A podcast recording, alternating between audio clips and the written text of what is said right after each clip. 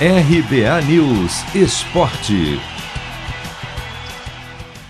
Técnico do São Paulo faz apelo à diretoria para assegurar atletas revelados na base. O principal medo de Rogério Ceni é que nomes como Igor Gomes e Gabriel Sara, que são monitorados por clubes da Europa, sejam vendidos na virada do ano.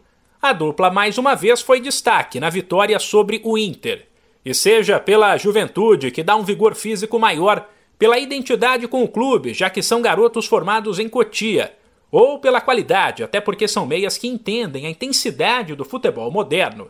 Ceni considera Igor Gomes e Gabriel Sara símbolos da tentativa de reação do São Paulo. Eles são motivo de, de orgulho para o São Paulo, porque são caras que deixam tudo dentro do campo, até a última gota de suor. Acho que todo time é assim, mas eles eles representam muito esse novo momento do São Paulo. Então, meninos fora de série, todos, Sara, Igor, enfim, todos excepcionais como pessoa e, e atletas que vão, eu acho que vão crescendo, vão se tornando importantes.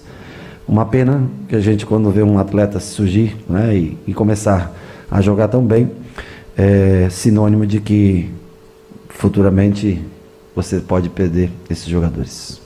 Mas seriam dois jogadores que eu que eu não gostaria de perdê-lo no ano, pro ano que vem, Igor e Sara. O medo de Rogério Ceni de perder a dupla tem relação com o momento financeiro do clube, que está afundado em uma dívida na casa de 600 milhões de reais, e vê na saída de jovens talentos uma maneira de faturar alto e tentar diminuir esse rombo, como aconteceu recentemente com Anthony, que hoje com 21 anos apenas brilha no Ajax da Holanda e na seleção tanto que Rogério Ceni avisou que a torcida não deve esperar grandes contratações e descartou a chegada de nomes como Felipe Alves do Fortaleza, Arão e Diego do Flamengo, que trabalharam com o treinador e foram citados nos bastidores. Três ótimos profissionais que eu trabalhei, caras assim que eu tenho no mais alto conceito, fariam bem a qualquer equipe no Brasil mas em momento algum foi solicitada a direção, porque eu sei o momento que o São Paulo atravessa. Talvez o torcedor não saiba o momento de dificuldade,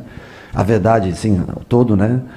É, o tamanho do, da, da situação que, que, o São Paulo se encontra. Então nós vamos ao mercado, provavelmente, quando for, no ano que vem. Não começamos ainda a conversar sobre isso, sobre nenhum jogador, mas nós não temos condições de trazer jogadores é, desse nível, principalmente jogadores que estão bem no Flamengo. Um deles né, jogando todos os jogos no Flamengo, o Diego também. Vamos atrás de jogadores mais jovens, depois no futuro. O tamanho do investimento para 2022 deve passar também pela classificação ou não para a Libertadores.